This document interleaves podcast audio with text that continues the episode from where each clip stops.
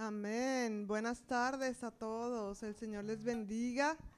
Bienvenidos una vez más a este lugar, a este tiempo, para que juntos como familia podamos alabar al Señor, ¿verdad? Y declarar su grandeza, que podamos realmente ver su gloria en medio de nosotros y poder escuchar su voz. Amén. Quiero invitarte a que te pongas de pie, por favor.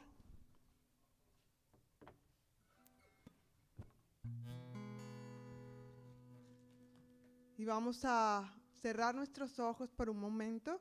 Quiero invitarte que allí donde tú estás puedas orar al Señor y puedas hablar con Él y puedas levantar tu voz declarando alabanza y adoración delante de su trono. Él está aquí porque Él dice que donde hay dos o tres reunidos en su nombre, allí está Él. Pon tu carga, si tienes alguna carga, alguna preocupación delante de Él si hay familia, amigos por los cuales tú quieras orar en este momento y ponerlos delante del Señor, es el momento que tú lo hagas. Él está escuchando tu oración. Gracias,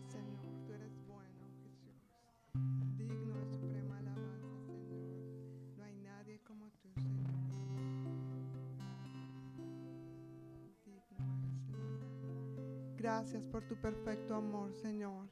Y eso es lo que queremos declarar hoy. Tu amor inexplicable, inagotable, que ha sido derramado sobre nuestras vidas, Señor.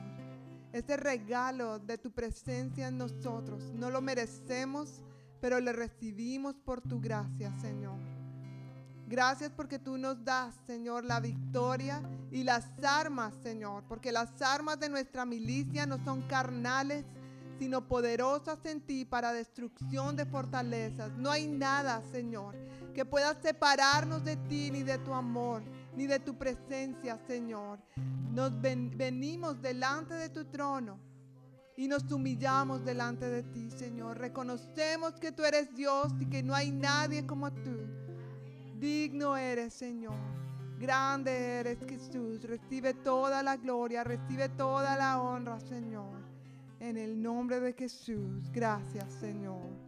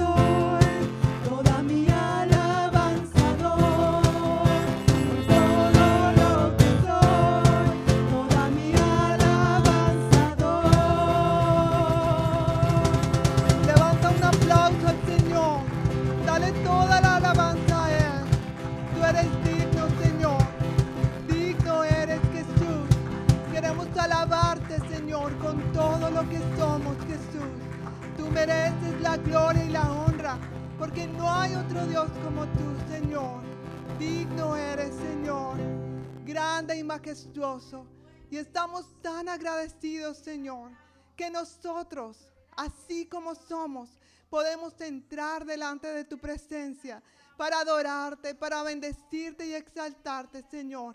Y a través de la alabanza también darnos la victoria. Gracias, Señor, porque tú nos has dado armas y las armas de nuestra milicia no son carnales, sino poderosas en ti para destrucción de fortalezas, Señor. Hoy queremos declarar lo que tu palabra dice, que tú luchas por nosotros, que tú estás con nosotros y que en el nombre de Jesús el enemigo está derrotado. Y en el nombre de Jesús podemos alcanzar las promesas que tú nos has dado, Señor. Porque eso es lo que tu palabra dice. En el nombre de Jesús lo creemos y lo declaramos. Tu palabra dice, Jesús. En Deuteronomio 3:18, no temas ni te desalientes, porque el propio Señor irá delante de ti. Él estará contigo, no te fallará ni te abandonará. Amén. Eso es lo que creemos y eso es lo que vamos a cantar en esta tarde. Y vamos a cantar esto, batallando en oración por cualquier situación que tú tengas, pero también batallando en oración por aquellos que lo necesiten. A través de la alabanza, a través de la adoración y a través de la oración podemos nosotros interceder por otros y declarar la victoria porque el enemigo está derrotado en el nombre de Jesús. Amén.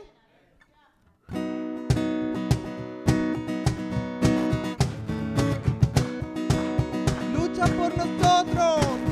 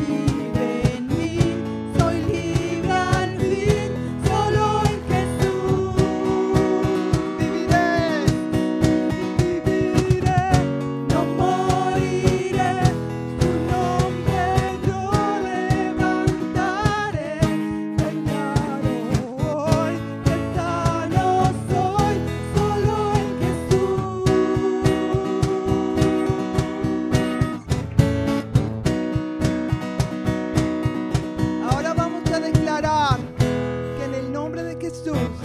Dios es por nosotros, amén. Y el enemigo está completamente derrotado bajo nuestros pies. Ahora es que nosotros debemos creer esto con todo nuestro corazón. Así que vamos a cantarlo.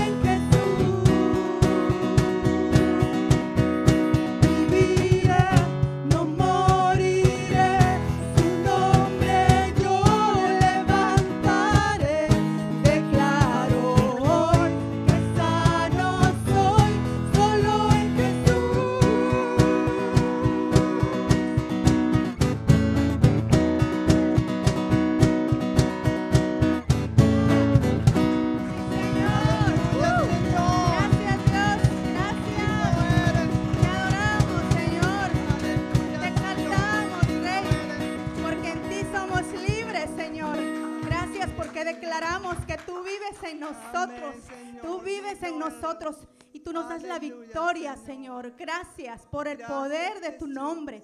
Gracias, Dios. Tú eres bueno y declaramos en esta tarde, Señor, que tú estás aquí.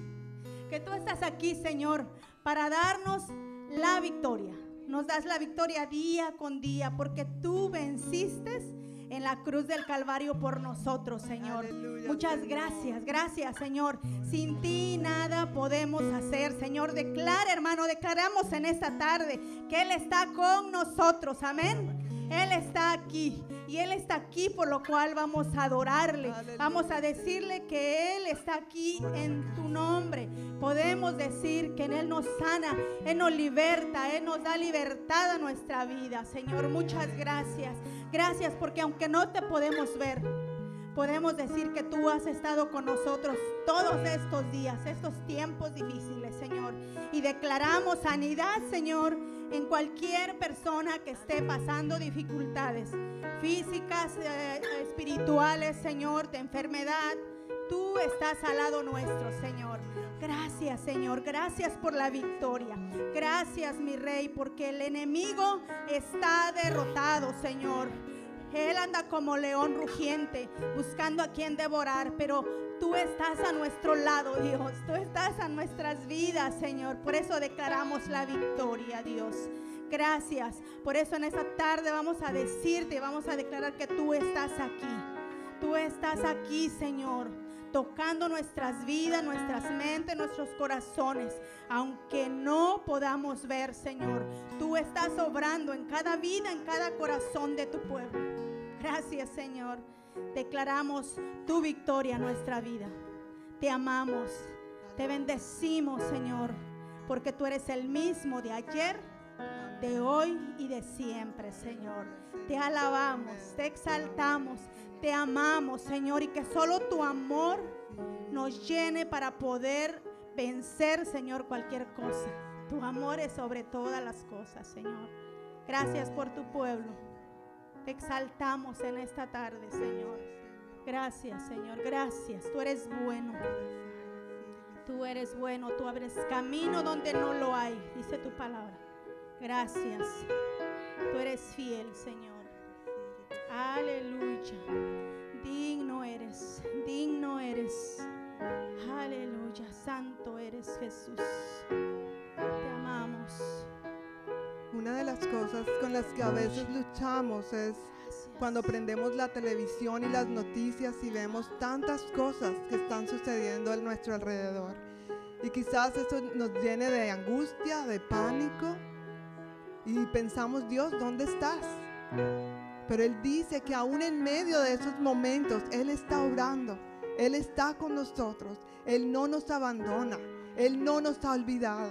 Y eso es algo que nosotros debemos tener claro y seguir declarando y hablar a nuestra alma que no se angustie y que confíe en el Señor y en sus promesas. Y por eso nosotros podemos cantar con todo nuestro corazón.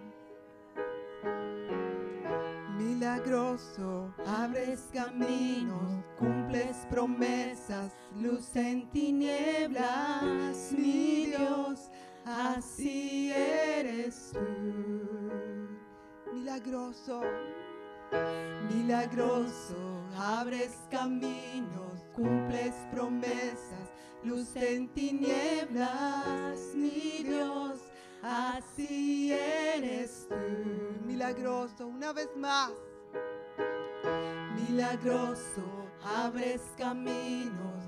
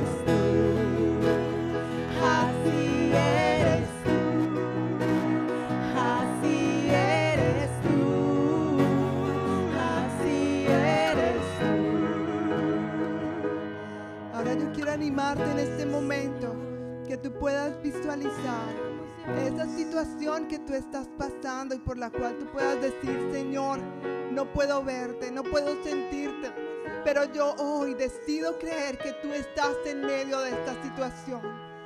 Yo en medio de esto decido creer que estás trabajando en mi carácter, que estás trabajando en mi fe, que estás trabajando en mi dependencia de ti, Señor. No quiero dar cabida a la duda que me lleva a la depresión y a la ansiedad. Solo quiero verte, Señor.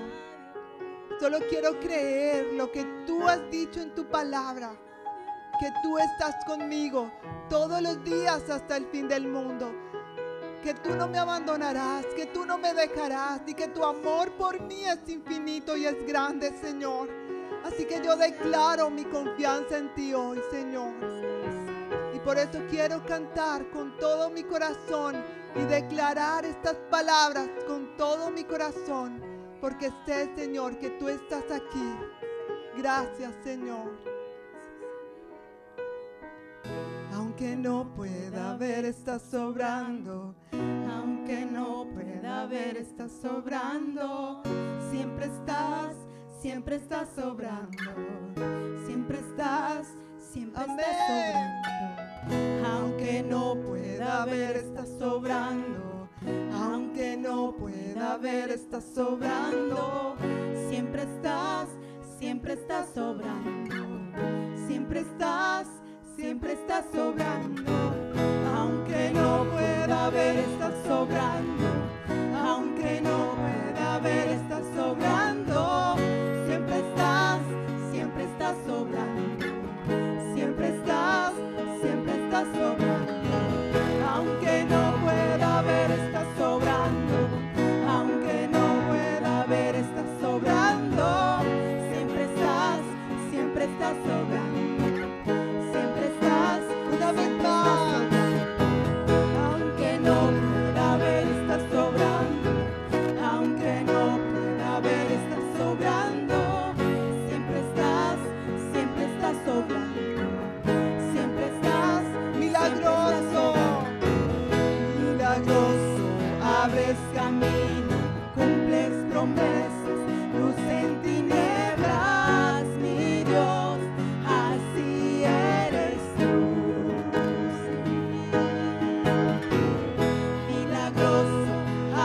Abres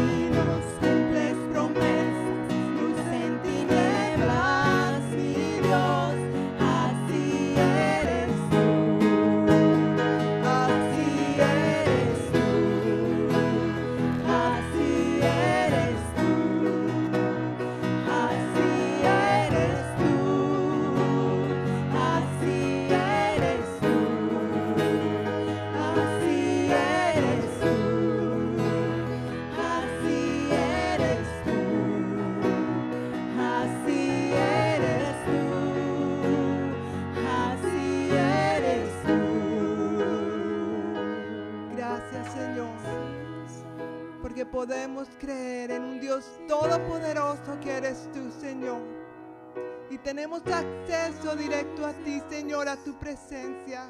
Gracias, Señor. Gracias porque podemos dejar a tus pies toda ansiedad, toda inseguridad, todo temor, todo miedo. Y gracias, Señor, porque tú transformas nuestro lamento en baile, Señor. Porque tú puedes llenarnos ahora mismo de todo lo que necesitamos para poder seguir adelante, Señor, para hacer tu voluntad, para agradarte en todas las cosas, Señor. Espíritu Santo, llénanos, llénanos en esta tarde, Jesús. No queremos conformarnos con lo que ya hemos recibido de ti, Señor. Queremos más, queremos más de tu presencia. Queremos escuchar tu voz, Señor. Y podemos declarar este año, el año del avivamiento para nuestras vidas, Señor. Queremos más que el año, el año anterior. Queremos verte obrar más, Señor. Y que nuestros ojos puedan verte, Señor. Obrar en nuestras vidas, nuestros corazones, nuestras familias, Señor. Te damos las gracias, Señor. Por el sacrificio que hiciste tú, Señor, por nosotros en la cruz. Y ese sacrificio que nos da vida y que nos ha dado la victoria, Señor. Gracias, Señor. Gracias, Jesús.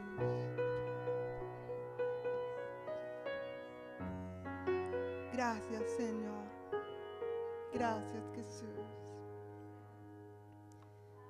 Por un momento cierra tus ojos allí y pon delante del Señor a sus pies cualquier situación que tú creas en la cual necesites declarar más la victoria de Cristo.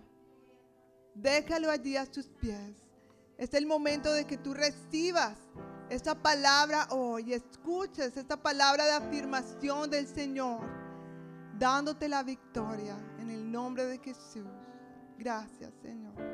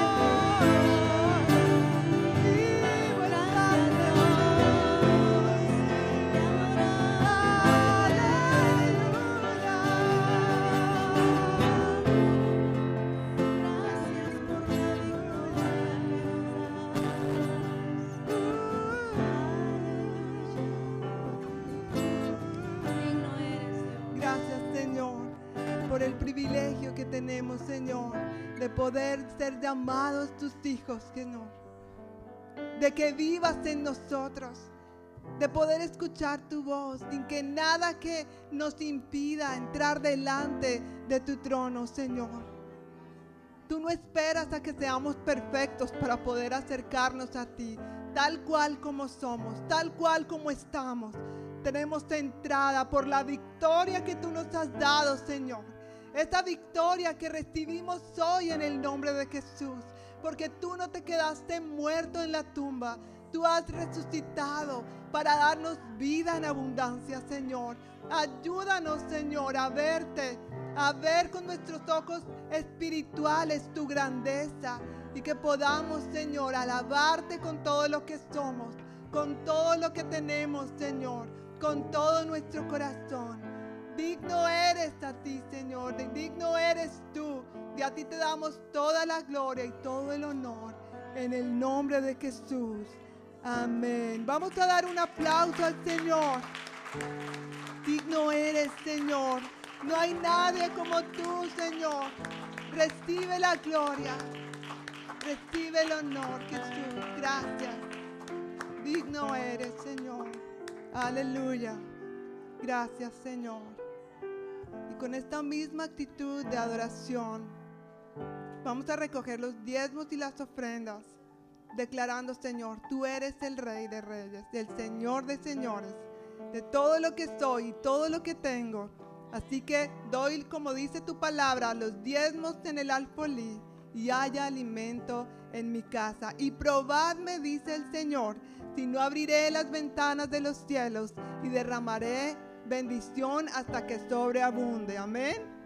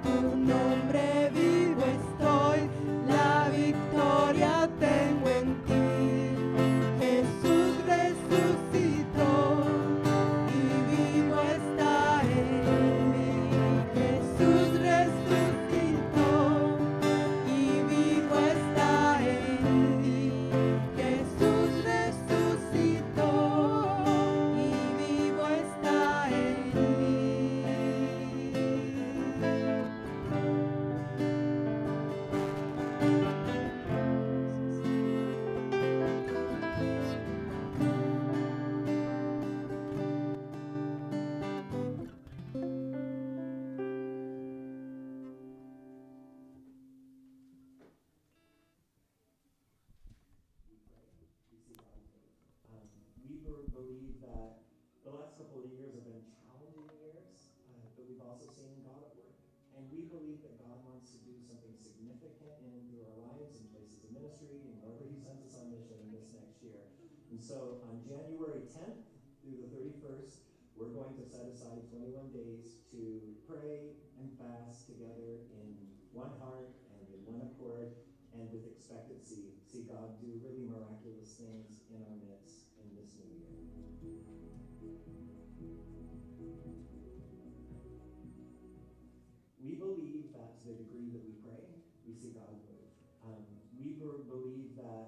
The last couple of years have been challenging years, uh, but we've also seen God at work. And we believe that God wants to do something significant in and through our lives and places of ministry and wherever He sends us on mission in this next year. And so on January 10th through the 31st, we're going to set aside 21 days to pray and fast together in one heart and in one accord and with expectancy see God do really miraculous things in our midst in this new year.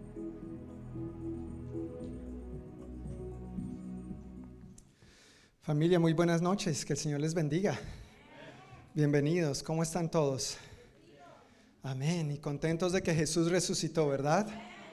Esta es una poderosa verdad, esa es la, la razón por la que tú y yo estamos aquí, es porque Jesús resucitó. Si Jesús no hubiera resucita- resucitado, ¿qué cantamos? ¿Qué celebramos? ¿A quién cantamos? ¿Para qué estar vivos, verdad? Pero porque Jesús resucitó y porque su victoria está en ti y en mí. Amén. Entonces nosotros, dice su palabra en Romanos 8, que somos más que vencedores. No importa la circunstancia, pasamos circunstancias difíciles. O sea, no estoy tratando, no estoy pretendiendo tapar el sol como esos reflectores con un dedo. No estoy pretendiendo hacer eso. Es una realidad que enfrentamos dificultades, pero porque Cristo resucitó, dice el apóstol Pablo, después de una larga lista de dificultades, en todas estas cosas somos más que vencedores por medio de aquel que nos amó. Amén. Amén. Este es nuestro Dios. Este es nuestro Dios. A Él celebramos, en Él vivimos y para Él vivimos también. Amén. Pues antes de saludar a algunas personas que nos están visitando, quisiera hacer mención al video que acabamos de ver. Ya comenzamos mañana nuestros 21 días de oración y ayuno. Y el que vieron ahí en el video es el pastor Randy Remington. Él es el presidente de la iglesia cuadrangular aquí en los Estados Unidos. Aquí tenemos un montón de iglesias, pero no solamente aquí. De hecho, eh, fuera de los Estados Unidos la iglesia cuadrangular es más grande que en los Estados Unidos. Entonces, este sentir de orar y ayunar cada inicio de año es algo que la iglesia cuadrangular a nivel global hemos estado haciendo por varios años con la intención de buscar a Dios, de consagrar a Dios nuestras vidas, como nos invita la palabra de darle a Él las primicias, de que Dios sea lo primero. De diferentes maneras, Dios nos invita en su palabra a hacer eso vez tras vez. Y siempre al comenzar un año nuevo es una buena oportunidad para buscar al Señor en oración, en ayuno, buscarle más enfocadamente. Y obviamente es más sencillo cuando lo hacemos en conjunto también que cuando lo hacemos individualmente. De pronto uno se propone individualmente, voy a orar, voy a ayunar, pero no falta el chocolate por ahí que se pega. Te reprendo, Satanás. Sí, hay que esconder bien esos chocolates en este tiempo. Díganmelo a mí. Pero cuando lo hacemos en familia, es una gran bendición porque nos estamos apoyando los unos a los otros. Ahora, este tiempo de 21 días, estoy muy contento también, como había dicho anteriormente, que estamos comenzando el 10 de enero, es decir, mañana, del 10 al 31, no, al 30, al 30, no, del 10 al 30, ¿no es cierto? Esos son 21 días, sí, no al 31, sino serían 22 días. Del 10 al 30 vamos a estar llevando a cabo este tiempo. Antes lo comenzábamos mero, mero el primero o el segundo de enero, y uno apenas como que está saliendo del feliz año. Era complicado arrancar de una vez, pero este año estamos empezando el 10, precisamente facilitando eso un poco más y habiendo empezado el año estar un poco más centrados y enfocados. A la entrada, eh, no sé si cada familia recibió uno de estos a la entrada. ¿sí? Si hay una familia que no tenga uno de estos, quiero pedirle el favor que levante su manito para que Majaya muy amablemente nos haga el favor de entregarle. Marlene necesita uno. ¿Hay alguien más que necesita todos tienen? Ah, acá, gracias. Acá también Majaya. El que no tiene no puede salir. No, mentiras. Entonces, este folleto es una guía nueva que la Iglesia Cuadrangular ha diseñado y es una gran ayuda, es una gran bendición. El enfoque de oración de este año, vamos a estar orando con el Padre Nuestro, no como una vana repetición, sino tratando de llevar a cabo las frases del Padre Nuestro a la práctica y también para ello estamos llevando a cabo una guía que no solamente es para los adultos, sino que algo bien chévere es que tiene que ver con los niños. Y la idea es que en esta ocasión los niños, los chiquitines de casa, también puedan ser parte de este tiempo. Por favor, no los obligues a ayunar, es voluntario. pero sí podemos invitarlos a orar. Bueno, también eh, eso es algo que me encanta y es que este año estamos teniendo eh, un material para poder involucrar a los niños. Entonces, esa es la portada del material que tenemos para los niños, que es más o menos, tiene la, la misma información, eh, pero tiene unas actividades. Eh, al final, por ejemplo, hay dos hojas, que es la primera actividad y, y nosotros la hicimos para comenzar, para poder ver y estar listos para mañana, y es dos hojas que tienen unas tiritas, que la idea es cortarlas, hacer estas, esta cadena. Y cada día que nos sentemos en la noche a orar juntos, a leer el pasaje, a hacer la actividad que allí recomiendan, hay, una, un- ahí me voy a adelantar, hay un día donde hay que en familia hacer una poesía o una canción juntos. Eso va a ser bien, bien divertido. Y van a salir ahí los próximos eh, compositores y adoradores, yo creo. Entonces, yo quiero animarte a que de verdad hagamos esto una prioridad. Yo sé que a veces de, de pronto algunas noches te dificultan, pero pidamos al Señor sabiduría, porque cosas como estas van a enseñar a nuestros niños a valorar lo que es el ayuno y la oración. Eh, entonces, hoy justamente y durante este mes de enero también vamos a estar tocando este tema con los niños en la escuela dominical y vamos a estar ahí eh, orando con ellos también. No los vamos a poner a ayunar, van a- va a haber merienda para ellos también. Pero es bueno que nosotros nos animemos. Aquí tengo esta portada pintada por mi hijo Juan Esteban. Bueno, la mayoría la pintó Juan Esteban. Entonces la idea es que nos animemos y al final de la escuela dominical, cuando usted vaya a recoger a su hijo, voy a tener uno de estos para entregarle, para que usted lo lleve a su casa y para que eh, juntos podamos tener este tiempo. La verdad, John y yo estamos con mucha expectativa en nuestro corazón de lo que Dios va a hacer este año en cada una de nuestras familias, pero también en nuestra iglesia. Así que queremos que se unan con nosotros para que el Señor siga dándonos visión y que no solamente sean esos sueños y esos anhelos te queden en sueños y en anhelos, sino que podemos verlos cumplidos en nosotros, personalmente, en nuestra familia, pero también nuestra familia en el Señor. Amén. Amén. Yo iba a decir, los niños no van a tener merienda por eso en este mes, porque van a practicar dominio propio a través del ayuno, pero bueno, se me dañó la sorpresa. También en la página de Facebook de la iglesia vamos a tratar de estar poniendo información sobre esos 21 días de ayuno y oración cada día. Eh, hay unos videos, como mencioné el domingo pasado, que traen unos devocionales bien cortos, con una, trayendo una palabra, una reflexión respecto a cada uno de esos 21 días. Pero han habido una serie de inconvenientes con cómo compartir y publicar esos videos, ha sido un poco tedioso. Entonces estamos tratando de cuadrar el asunto, pero esperamos que ojalá podamos resolverlo para que ustedes puedan entrar en Facebook, si usa Facebook, la Iglesia del Noroeste, a la página de nuestra iglesia, y allí pues puedan ver también estos recursos y eso también le puede ser útil a los hermanos que de pronto no se están congregando en persona, pero que escuchan el podcast. Obviamente no van a recibir este material físicamente como tú lo estás recibiendo en este momento, pero pueden verlo de manera visual y digital, electrónica en la página de Facebook. Entonces, animados para comenzar mañana los 21 días. Ah, ah, bueno, el que no responda no sale, ya saben, esa es la condición aquí en el amor del Señor. No, mentiras.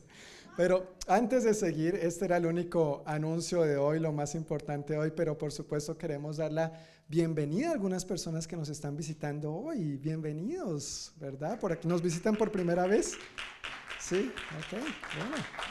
Bienvenidos, que el Señor les bendiga. Somos la Iglesia del Noroeste, la congregación hispana, y mi nombre es John Martínez, el pastor de esta congregación, para servirles. Y otra pareja también que quiero dar una fuerte bienvenida es a Brígido y Modesta. Caramba, Brígido y Modesta. Ellos son de la familia, ellos son de la iglesia, obviamente con todo lo de los cambios de la pandemia y el cambio de horario, después de pasar el servicio de la mañana a la tardecita noche, ellos han estado asistiendo en el servicio en inglés, pero hoy vinieron a acordarse del resto de su familia, ¿verdad? Qué bueno, qué bueno que estén aquí. Siempre es una, una gran, gran bendición. Pues con estos anuncios... Los chiquitines entre 3 y 11 años pueden pasar a su clase de escuela dominical con tía Diana y tía Carla. Van a estar allá aprendiendo sobre el Padre Nuestro y estos 21 días de oración y ayuno, por lo menos en teoría, no en práctica, por ahora. También alguien se le extravió esta Biblia. Esta Biblia estaba fuera. ¿Es de alguno de ustedes? ¿No? ¿Sí? La hermana Rocío. No tiene nombre. Fui tentado a ponerle el mío, pero dije, no, no, no, voy a preguntar antes de, voy a preguntar antes de, pecar.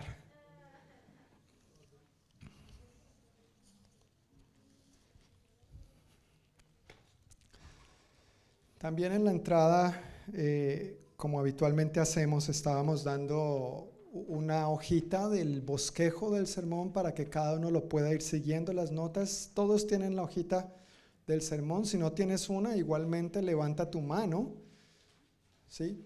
¿Hay alguien que no la tenga? Ok, Javier, Lupita, Hugo y también la visita.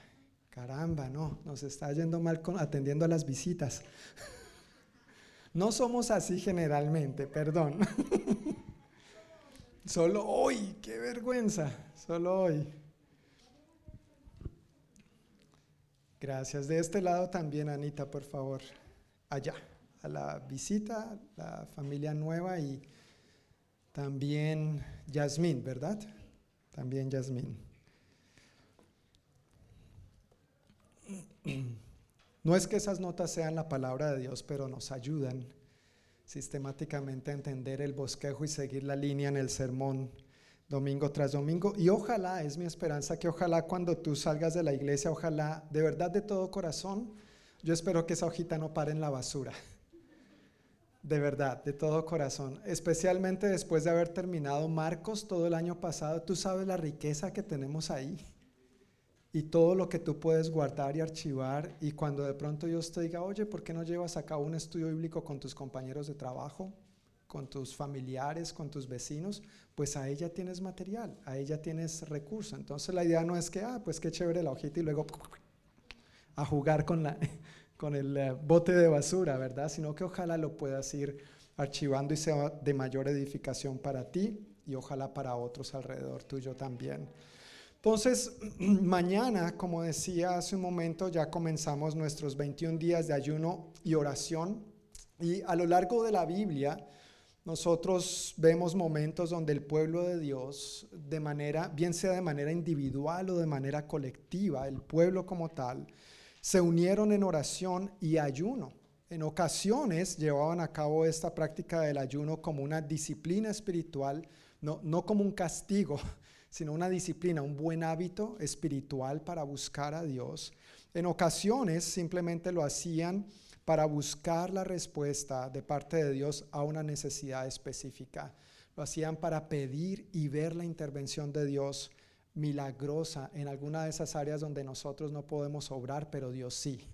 ¿verdad? Y entonces acudimos a una de estas poderosas herramientas con que Dios nos bendice, que es el ayuno. Ahora, nosotros, la iglesia del noroeste y toda la familia cuadrangular alrededor del mundo, creemos que este es uno de esos momentos donde estamos siendo llamados a buscar a Dios con urgencia.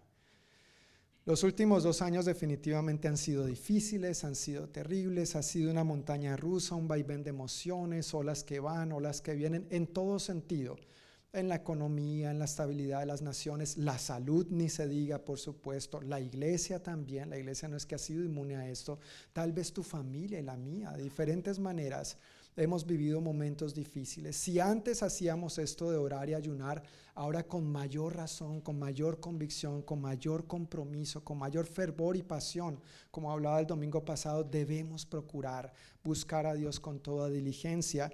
Y esta es una oportunidad, nosotros entendemos que nos urge unirnos, no solo a título individual, ojalá tú seas un creyente que ora.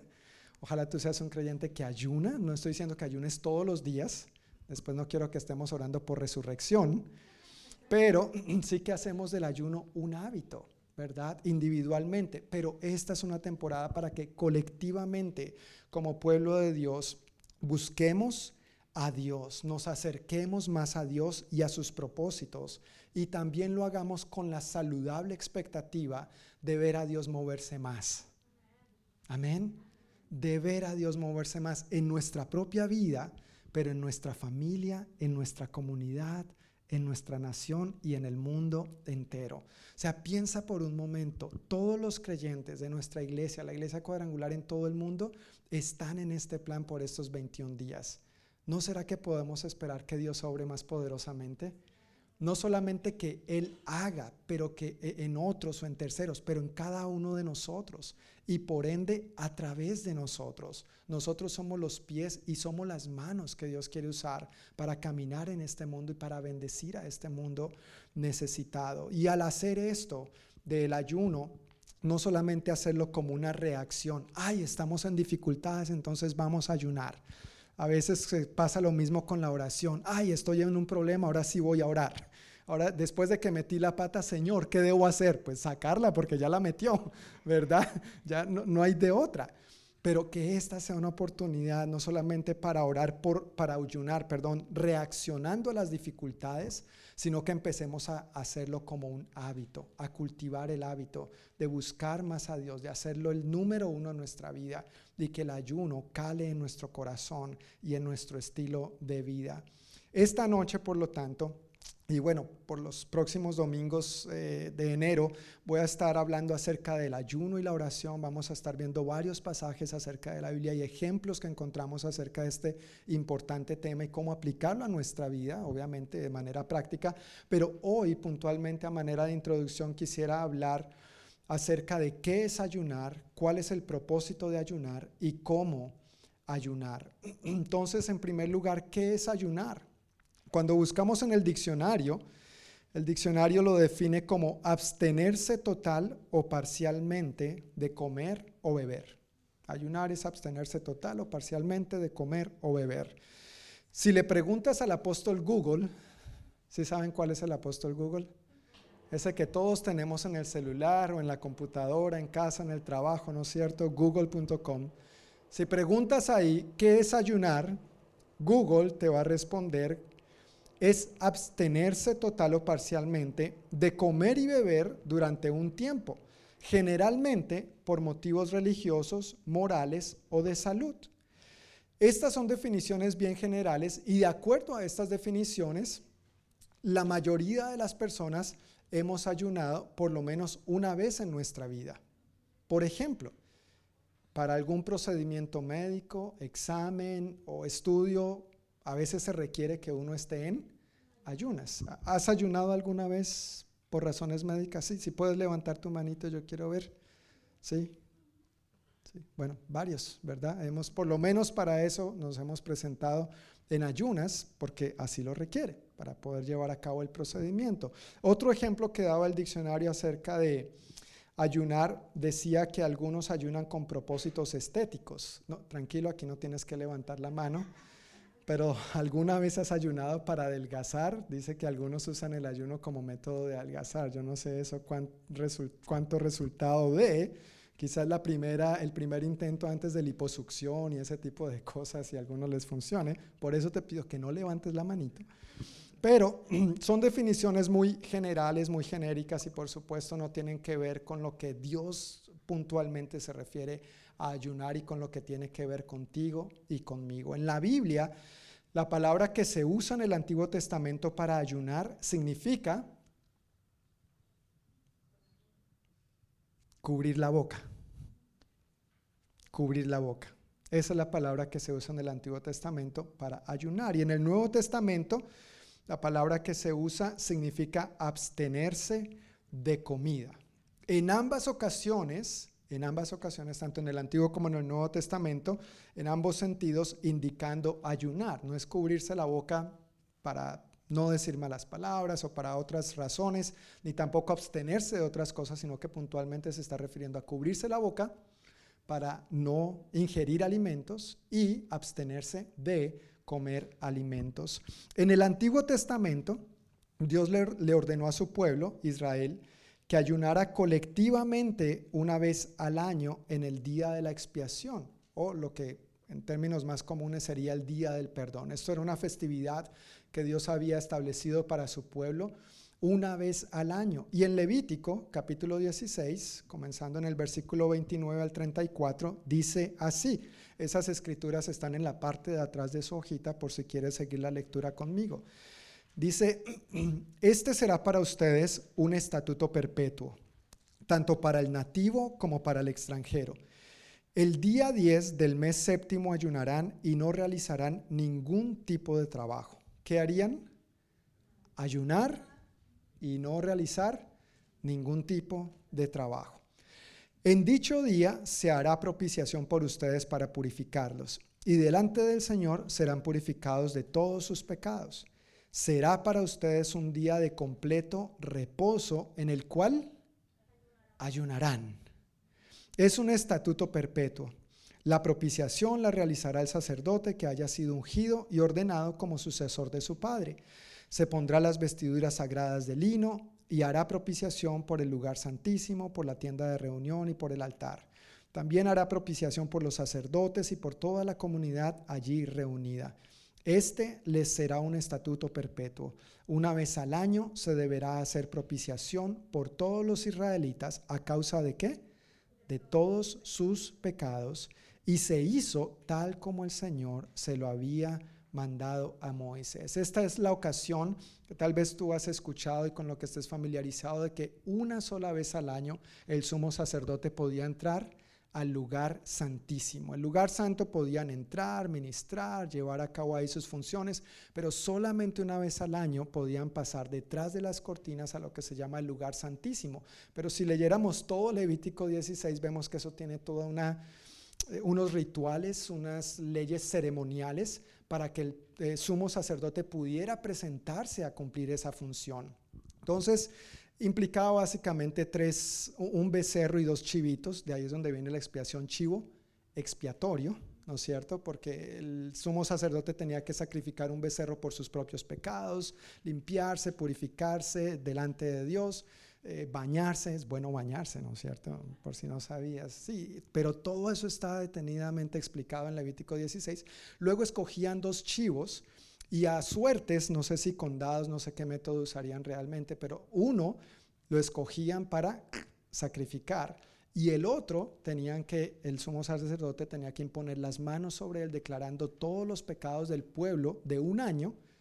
Ese sumo sacerdote tenía que tener buen diario él sabía llevar, tenía que ser un buen contable, ¿no es cierto? Contar los pecados. Imponía las manos sobre el chivo y después de imponer las manos sobre ese chivo, lo enviaban al, desierto. Y esa era la manera como entonces se cumplía con ese requisito del día del perdón. Ahora, eso era una vez al año. ¿Tú sabes quién es nuestro chivo expiatorio? Jesús. Y Él ya pagó por todos nuestros pecados. Entonces no tenemos que pretender buscar a Dios solamente una vez al año o acercarnos a Él de esta manera una vez al año. Y si se trata del ayuno, podemos hacerlo cualquier día, en cualquier momento y bajo cualquier circunstancia. Ya no buscando su perdón, sino porque ya lo recibí, ahora en gratitud le busco más.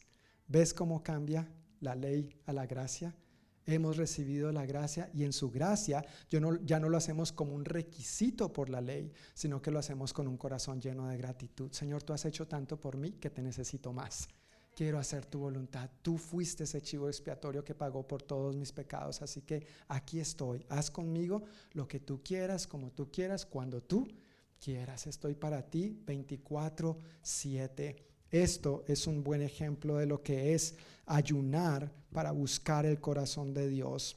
Y además de este requisito que Dios estableció para su pueblo de Israel en Levítico 16, puntualmente en el Nuevo Testamento, vemos que los discípulos en los inicios de la iglesia oraban y ayunaban juntos por razones específicas. Eso lo vemos eh, en los evangelios, lo vemos en hechos, lo vemos en las cartas de las epístolas pastorales, pero puntualmente en Hechos hay un ejemplo de esto, un ejemplo muy bonito. Hechos 13, 1 y 2 dice, entre los profetas y maestros de la iglesia de Antioquía de Siria se encontraban Bernabé, Simeón, llamado el Negro, mira, es un apodo, No estamos siendo racistas ni diciéndole nada a nadie, es un apodo, se encuentra en la Biblia.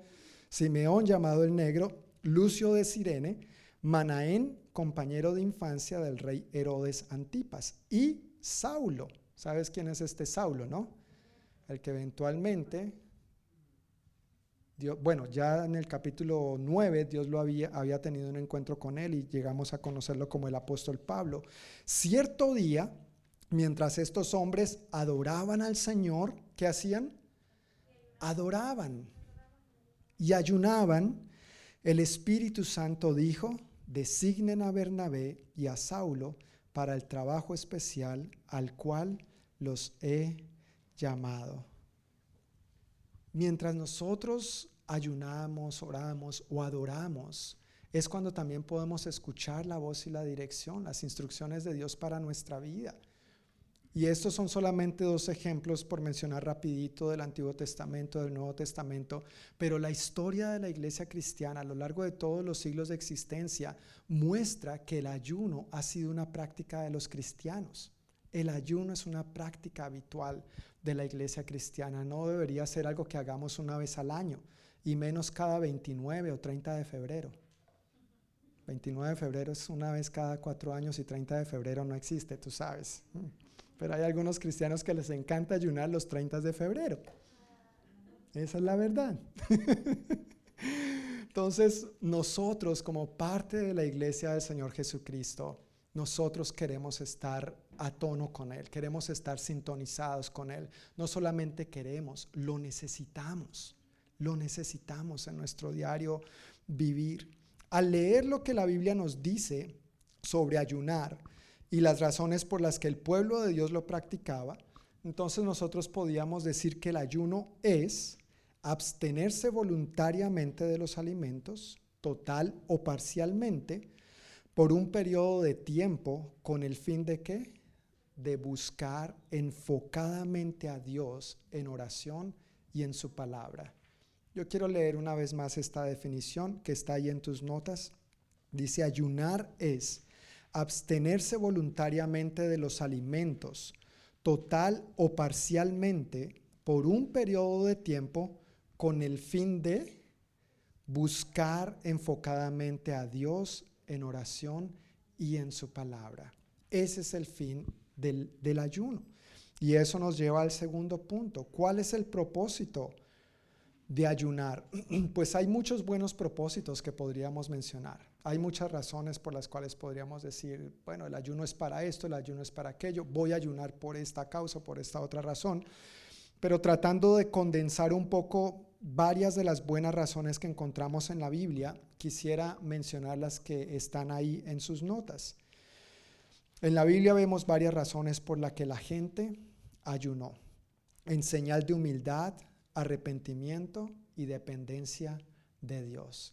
Eso es algo que vemos una y otra vez, particularmente en pasajes del Antiguo Testamento. Y estas citas no las vamos a leer, pero quisiera animarte a que si tienes tiempo puedas ir a estas escrituras y leer el pasaje, ver más detenidamente y entrar en detalles que aquí por causa de tiempo no alcanzamos a, tratar, pero este señal de humildad, arrepentimiento y dependencia de Dios, cuando tú lees citas como Primera de Samuel 7:6, Cedras 8:21, tú puedes notar el corazón de esta gente, ¿sí? de, volver a Dios, de Señor, te hemos fallado. Y, y, lloraban y se lamentaban. Y no era solamente que te he fallado, sino que te hemos fallado. Y te confieso el pecado mío y de mi pueblo y me arrepiento. Y llevaban a cabo este tipo de acciones como la oración combinado con el ayuno, diciéndole al Señor, perdónanos. Perdónanos, limpia nuestro pecado, ten misericordia de nosotros. Humildemente reconocemos que tú eres Dios, que hemos querido hacer las cosas a nuestra manera, en nuestras fuerzas, pero aquí estamos, metimos la pata. Señor, por favor, ¿nos ayudas a sacarla? Y Dios en su infinita misericordia, ¿qué hace? Le ayuda a uno a sacarla. ¿Sí o no? ¿Sí te ha pasado o no? Dios nunca nos deja con la mata, la mata metida, no, la pata metida.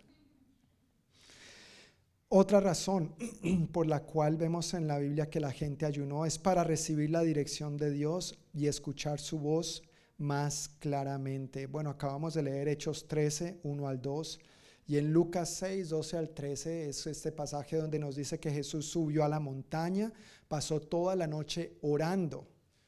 No dice que estuvo ayunando, pero pasó toda la noche en vela orando. Si pasó toda la noche en vela orando, implica que estuvo ayunando. ¿sí? Estuvo toda la noche buscando al Padre. Y al bajar de la montaña, entonces nombró a sus doce apóstoles. A veces necesitamos la dirección de Dios para tomar decisiones, saber qué hacer, cómo hacerlo, con quién hacerlo, cuándo hacerlo. Y Jesús mismo, siendo Dios, Dios Hijo, nos muestra el ejemplo de lo que es humildemente depender del Padre para vencer los deseos de la naturaleza pecaminosa y vivir en el Espíritu. Gálatas 5, 16 al 22 habla de las obras de la carne y luego lo contrasta con el fruto del Espíritu para buscar la sanidad, restauración y liberación de Dios. Isaías capítulo 58, ojalá tengo en mi corazón predicar sobre todo Isaías 58, espero que esto sea posible en estos domingos. Pero ahí habla precisamente de eso, la sanidad, la restauración, la liberación de Dios, la justicia que proviene de Dios en toda relación, en toda, de toda índole. Y Mateo 17, 21 es ese pasaje donde los discípulos intentan expulsar un demonio del hijo de un hombre y no pudieron hacerlo. Y cuando Jesús viene a ellos y escucha el alboroto, los discípulos después le preguntan, Jesús, ¿y por qué nosotros no pudimos? Sanar o liberar a este muchacho. Y Jesús les dice, ese género no sale sino con oración y ayuno.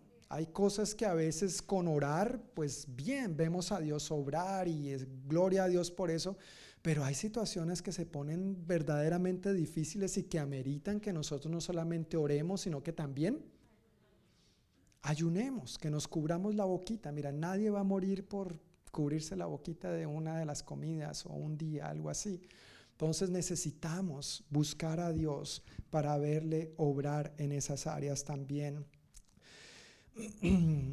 Otra razón por la que la gente ayunó, tiene que, ah, bueno, perdón, conectando esto de Mateo 17, 21, de que hay cosas que no salen sino con oración y ayuno, conectándolo con lo que mencioné de Gálatas 5, 16 al 26 acerca de que ayunamos para vencer los deseos de la naturaleza pecaminosa y vivir en el Espíritu.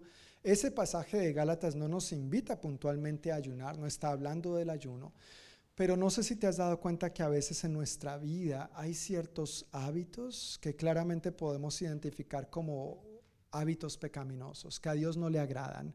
Claramente la Biblia lo llama obras de la carne, lo contrasta con el fruto del Espíritu Santo. Y claro, como creyentes nos sentimos mal, sabemos que eso no le agrada a Dios, eh, pedimos perdón, pero a veces como que el círculo vuelve y se repite y se convierte en un círculo vicioso. Y ya hablamos es de algo como que es más bien una adicción, algo que va totalmente en contra de Dios y que por más que nosotros intentamos dejar de hacerlo en nuestras propias fuerzas, no podemos, porque a veces se requiere que ese tipo de cosas sean vencidas o quebrantadas con oración y ayuno. Y allí es donde vemos la victoria de Dios, allí es donde vemos la intervención milagrosa de Dios en nuestra vida, quitando esos deseos pecaminosos, milagrosos y sobrenaturalmente, para entonces vivir conforme a su voluntad, para entonces amoldarnos a su santidad. Dios es santo, santo, santo. Y dicen los evangelios que sin santidad nadie verá a Dios. Ahora la buena noticia es que en Cristo ya somos santos, pero porque ya lo somos tenemos que cuidar ese regalo. No, no permitamos que se ensucien y que se encochine con nada que este mundo nos ofrece. Y si a veces luchamos con cosas que a Dios no le agradan, el ayuno es una herramienta para romper con eso y experimentar esta libertad de parte de Dios para nosotros. Otra razón por la cual vemos en la Biblia que la gente ayunó, dice, para interceder por otros. El rey David es quien ora en el Salmo 35, versículo 13, diciendo que él ayunó y se vistió de silicio cuando otros estaban enfermos.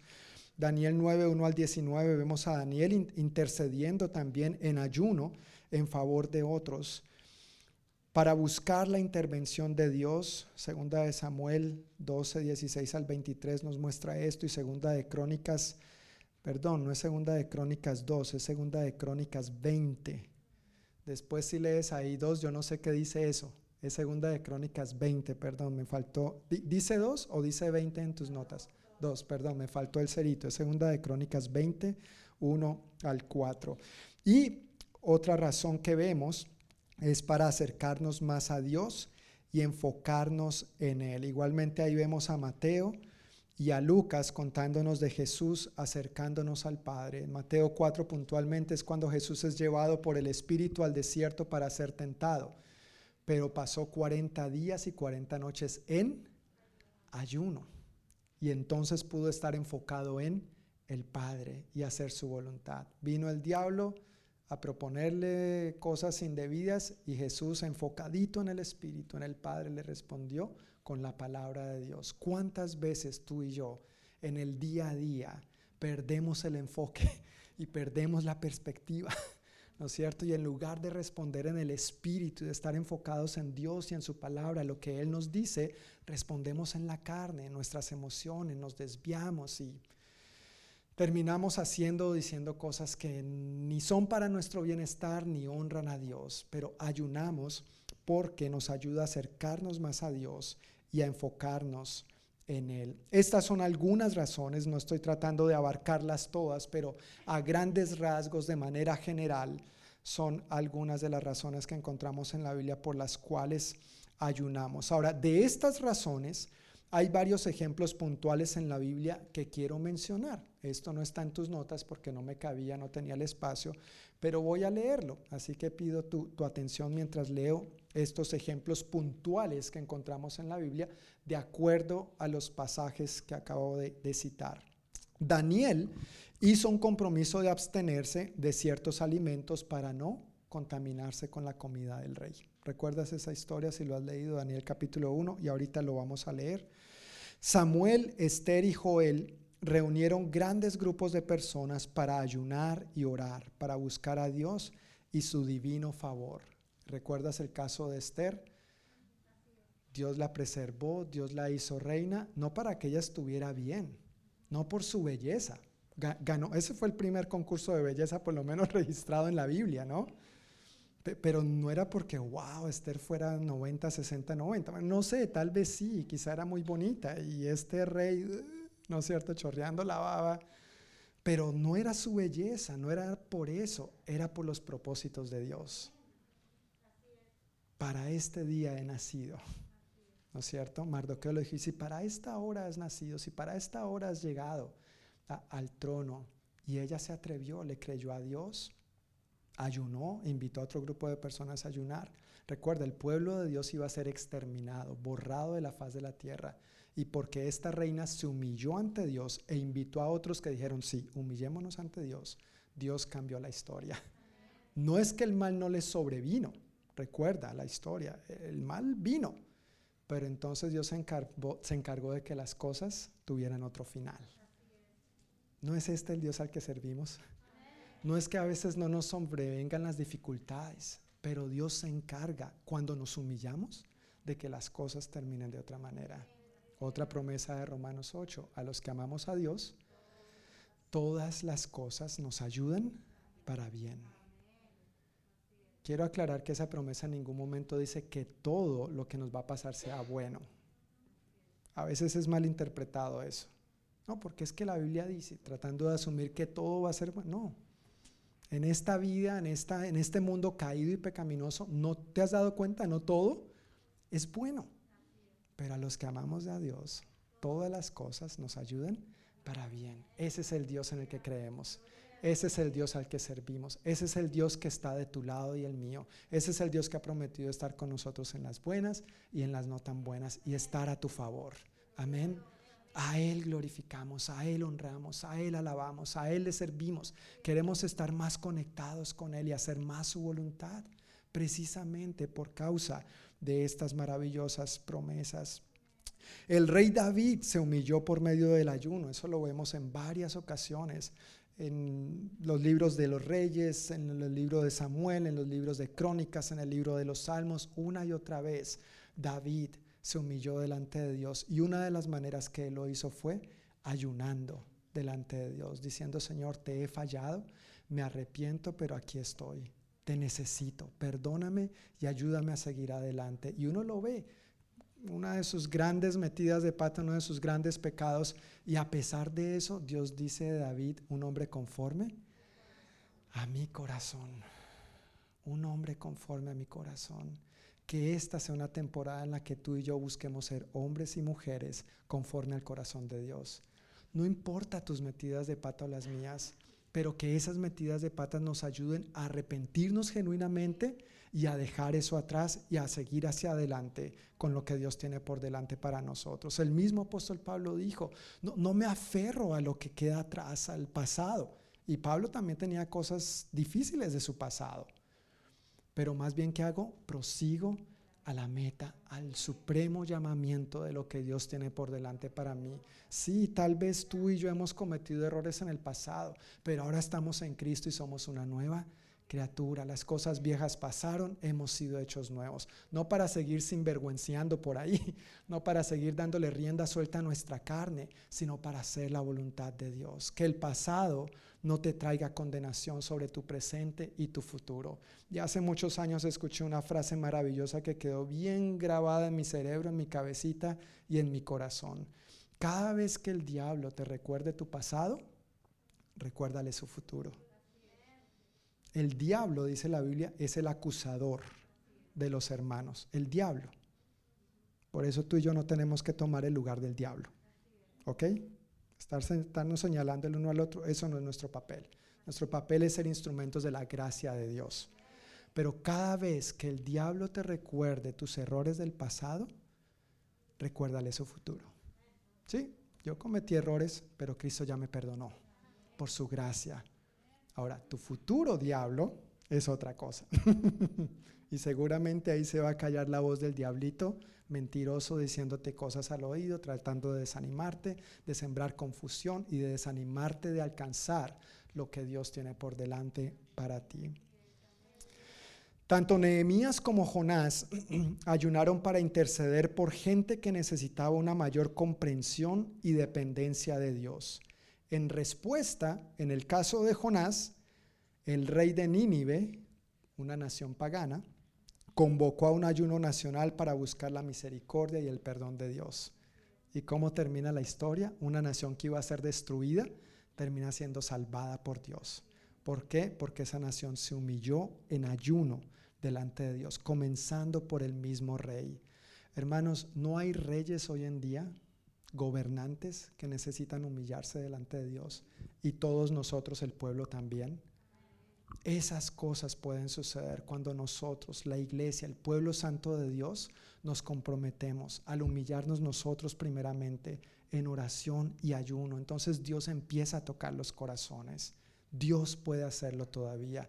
Dios es el mismo ayer y hoy y por los siglos. Hebreos 13:8. Lo que Él hizo en el pasado, él puede seguirlo haciendo hoy en día. Él lo ha hecho.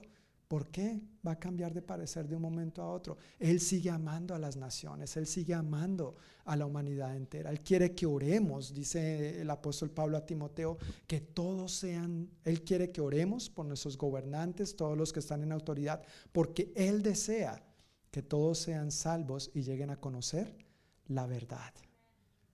Tú y yo jugamos un papel muy importante en esto. ¿Por qué no ser los Jonases que Dios está buscando y necesitando hoy en día? Ahora, consejo si queremos ser Jonases, no nos pongamos a irnos para el otro lado porque terminamos en el vientre de un gran pez. Hagámosle caso a Dios mejor.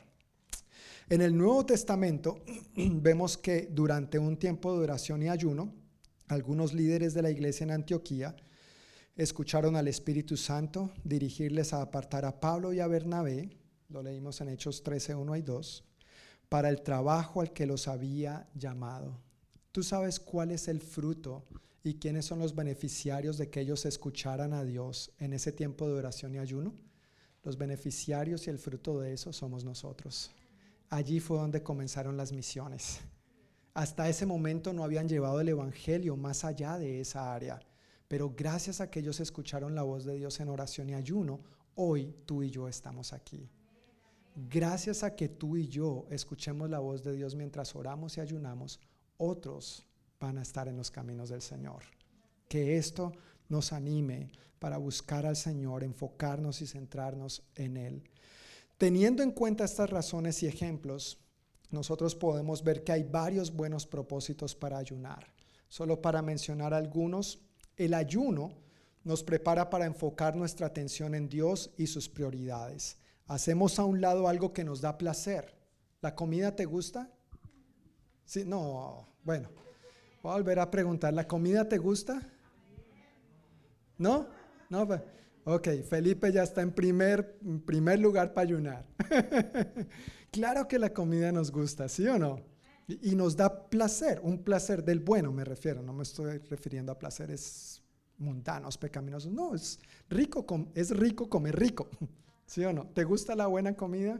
Claro que sí, pero cuando ayunamos, entonces hacemos a un lado eso que nos da placer, la comida, para darle la bienvenida a un placer mayor, Dios y su palabra.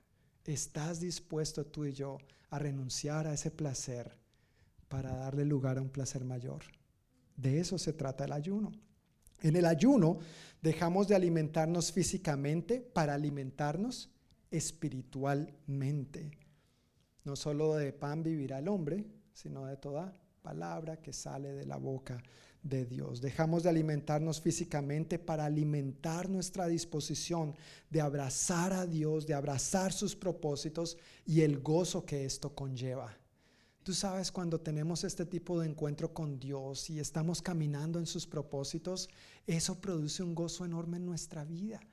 No hay nada que pueda reemplazar el gozo de estar viviendo en la perfecta voluntad de Dios a pesar de las tormentas que hayan alrededor. Si tú estás haciendo la voluntad de Dios, no importa lo que esté pasando afuera, yo me gozo en mi Señor. Amén.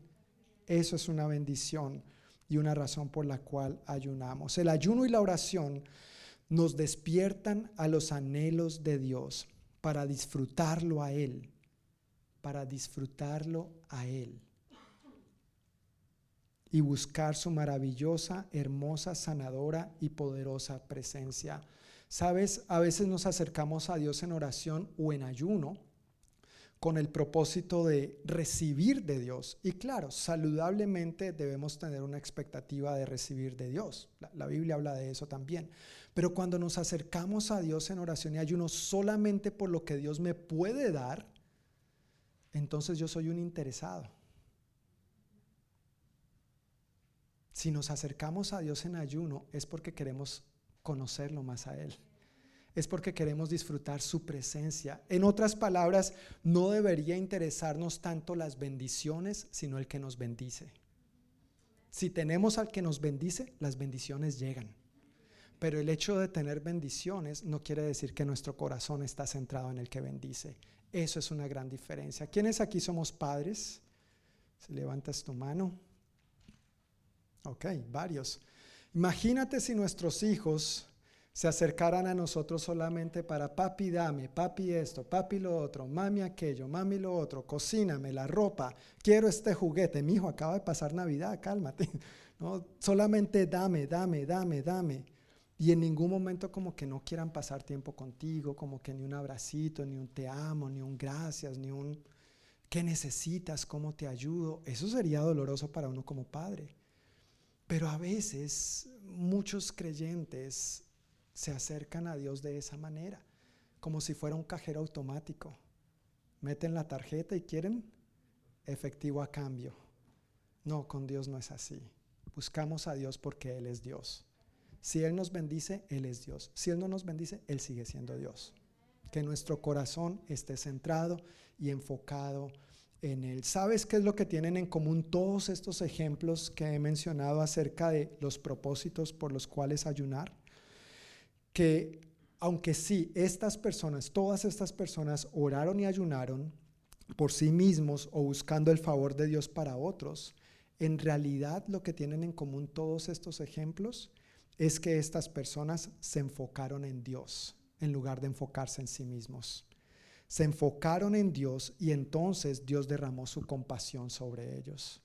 Cuando yo me centro en mis necesidades y en mis problemas y en mis luchas y en mis dificultades, es como que hago a Dios pequeño. Pero cuando yo me centro en lo grande que es Dios, Dios viene a resolver esos problemas y esas dificultades que yo tengo. Esos sí son pequeños. Yo sé, son grandes. No estoy tratando de menospreciar los problemas que a veces experimentamos. Son grandes, son difíciles, son desafiantes. Si no, no tendríamos problemas. Si no, no los llamaríamos problemas. Si no, no sufriríamos. Si no, nos no nos quitarían el sueño o la paz.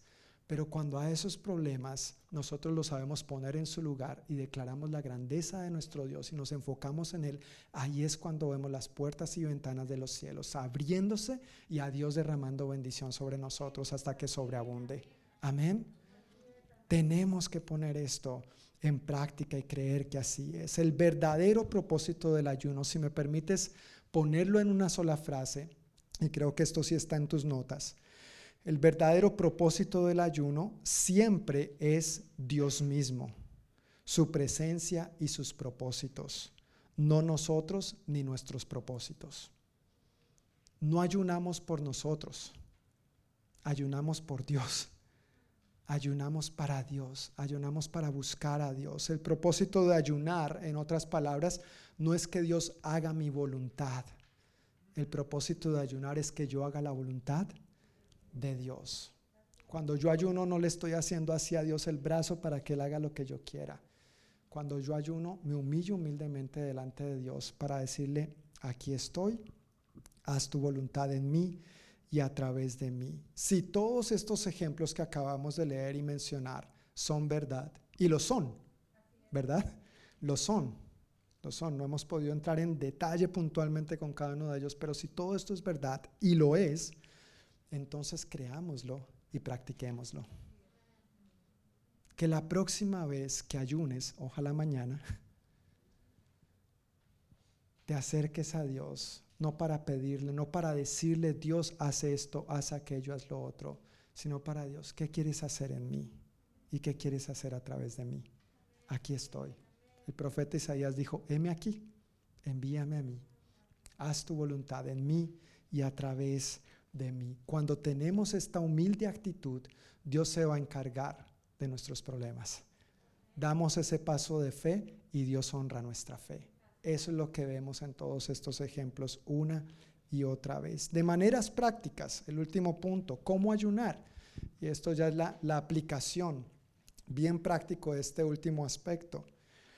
¿Cómo lo practicamos? ¿Cómo ayunar? Pues hay varias maneras en que podemos llevar a cabo un ayuno. Pero lo más importante es el tiempo que nosotros dedicamos a pasar con Dios en oración y en su palabra. No, no es tanto cómo llevo a cabo el ayuno, sino el tiempo que yo paso con Dios en oración y en su palabra. Si uno no come, pero tampoco lee la Biblia, ni ora, eso no es ayunar. ¿Sabes eso cómo se llama? Usando el ejemplo del diccionario, adelgazar. yo creo que ni tú ni yo estamos en plan de adelgazar, no de esta manera, ¿verdad? Usando el ayuno, espiritualizando la cosa para adelgazar. No, no, no, no, no es así.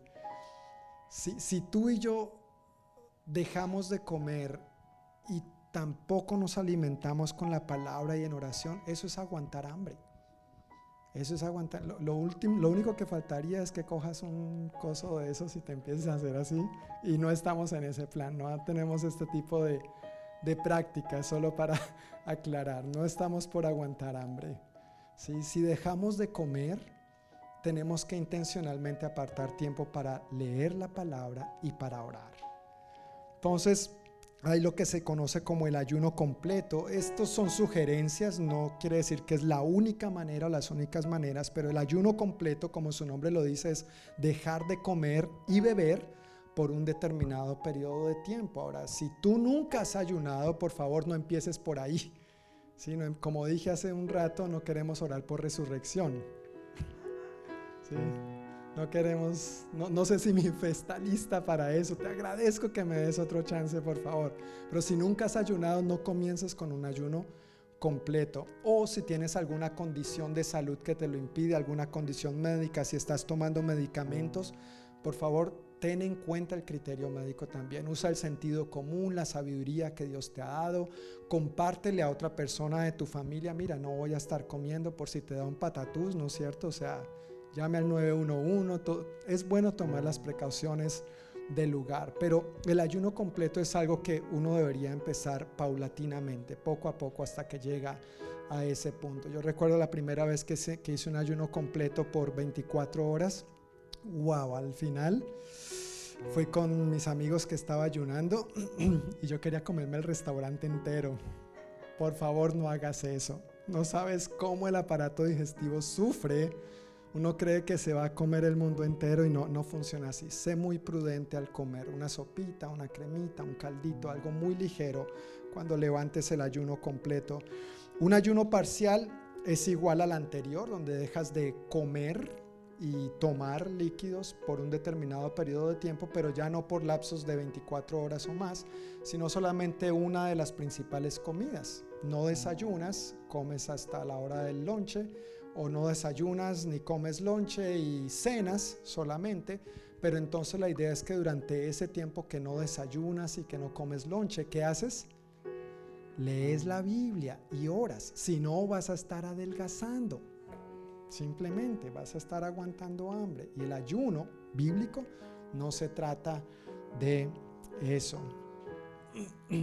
El ayuno de Daniel, si vas con tus notitas en la parte de atrás, en Daniel 1, 8 al 13 y Daniel 10, 1 al 3, es de donde se saca este eh, ayuno conocido como el ayuno de Daniel, que dice, sin embargo, Daniel estaba decidido a no contaminarse con la comida y el vino dados por el rey. Le pidió permiso al jefe del Estado Mayor para no comer esos alimentos inaceptables. Ahora bien, Dios había hecho que el jefe del Estado Mayor le tuviera respeto y afecto a Daniel, pero le respondió, tengo miedo de mi señor el rey, quien ordenó que ustedes comieran estos alimentos y bebieran este vino.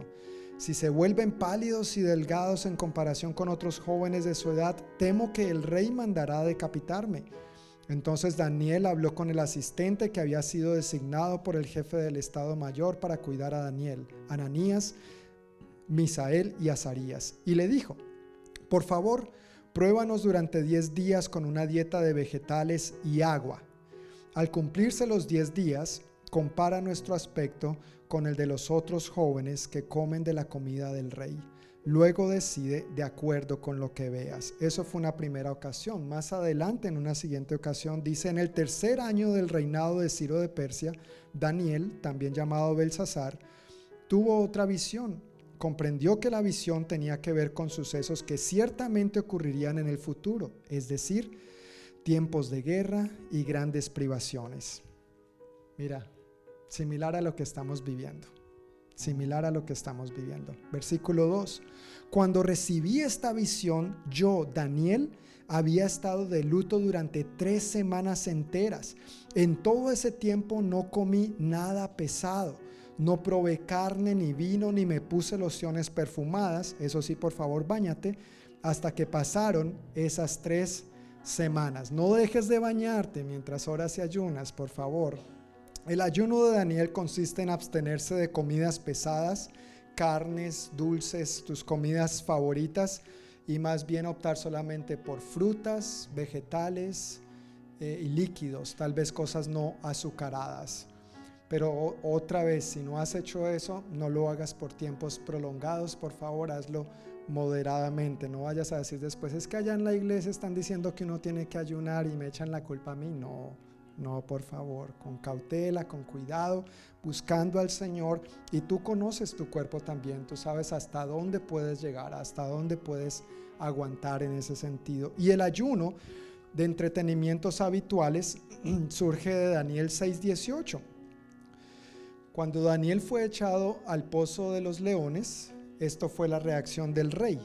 Luego el rey regresó al palacio y pasó la noche en ayuno rechazó sus entretenimientos habituales y no pudo dormir en toda la noche. Hay personas que por alguna condición médica, física, de salud, no, pueden llevar ninguno de los ayunos que tienen que ver con abstenerse de los alimentos, con cubrirse la boquita, pero tal vez sí puedes abstenerte de ciertos entretenimientos habituales. Quizás sea una buena temporada para bajarle un poquito a las redes sociales, a la televisión, a videos, a videojuegos, a estas cosas que a veces decimos no tengo tiempo para orar, no tengo tiempo para leer la Biblia, no tengo tiempo para buscar a Dios, pero a veces fácilmente nos pasamos dos horas viendo una película, ¿verdad?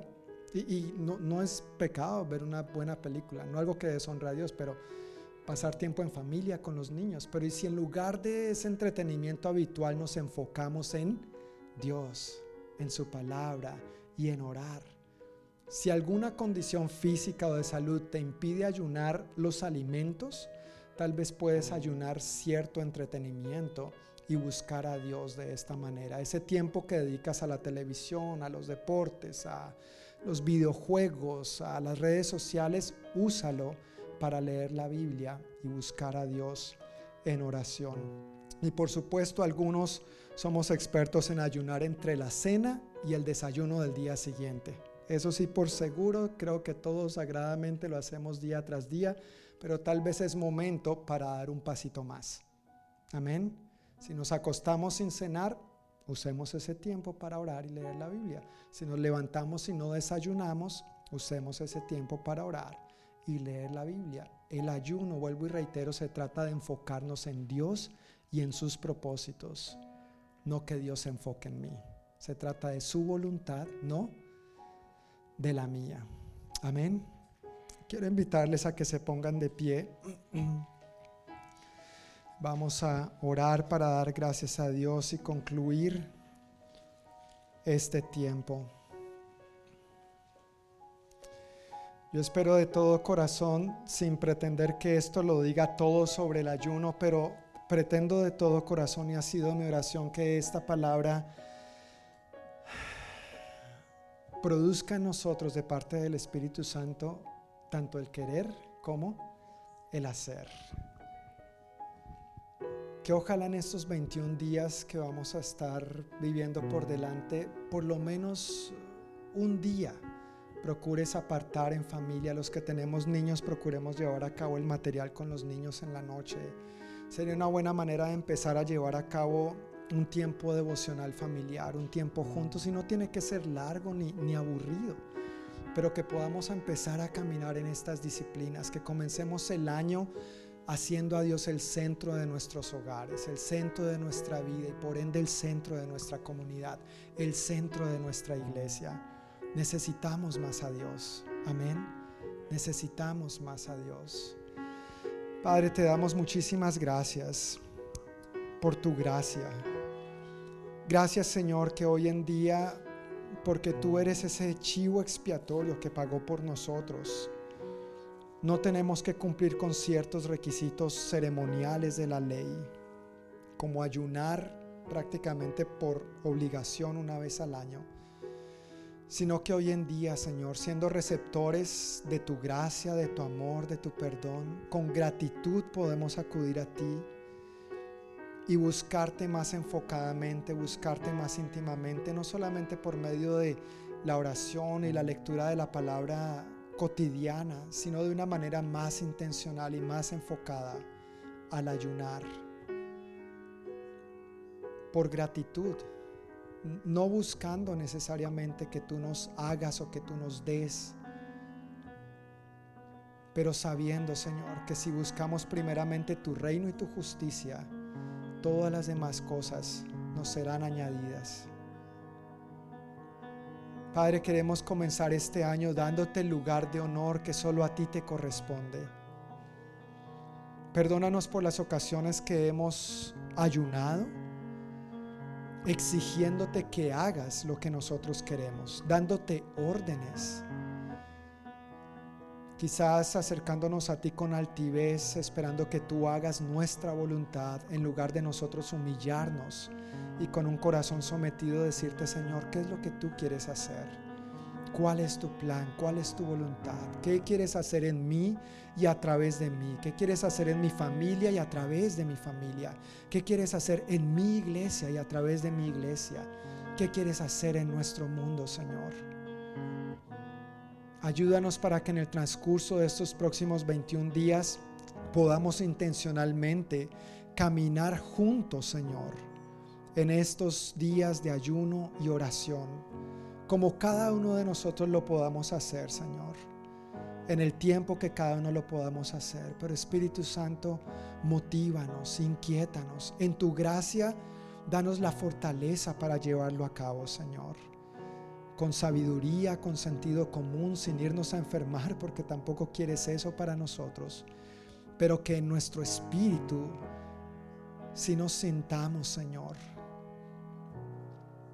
si nos sintamos con el ferviente deseo de participar, Señor, junto con toda nuestra familia a nivel global en estos 21 días, clamando a ti para que tú te manifiestes, Señor, en esta tierra, para que tú cumplas tus buenos propósitos y para que nosotros seamos parte de ello. Bendigo, Señor, los tiempos que vamos a estar pasando en familia, que sean tiempos de edificación, de ánimo donde nuestros niños, Señor, aprendan la importancia de buscarte y de darte el primer lugar a ti, y que desde una temprana edad, Señor, puedan enfocarse también en renunciar y poner a un lado momentáneamente ciertos placeres para aprender a deleitarse en un placer mayor que eres tú. Danos sabiduría, Señor. Guíanos, susténtanos y con humildad acudimos a ti con la saludable expectativa de verte mover poderosamente, Señor. Señor, déjanos asombrados. Aún que lo que ni siquiera estamos pensando pedirte que tú lo hagas, Señor. Porque tú eres bueno. Porque desde que antes que te pidamos tú ya conoces cuáles son nuestras necesidades. Pero que con humildad, Señor, primeramente nuestra intención sea enfocarnos en ti y en tus propósitos. Haznos creyentes más humildes, haznos familias más humildes y dependientes de ti. Y por nosotros como iglesia te pido, Señor, que no seamos una iglesia engreída, que no seamos una iglesia altiva, ni orgullosa, ni independiente de ti. Haznos una iglesia más humilde, Señor, y más dependiente de ti en todo sentido y en todas las áreas de nuestra vida, tanto en lo que sabemos y podemos hacer, en lo que está a nuestro alcance, como en lo que no. Que en todo te demos el lugar que a ti te corresponde, Señor. En el nombre de Jesús. Amén. Amén familia. Que el Señor les bendiga, que tengan una buena semana. Con el favor de Dios nos vemos el próximo domingo para seguir adelante con nuestros 21 días de oración y ayuno.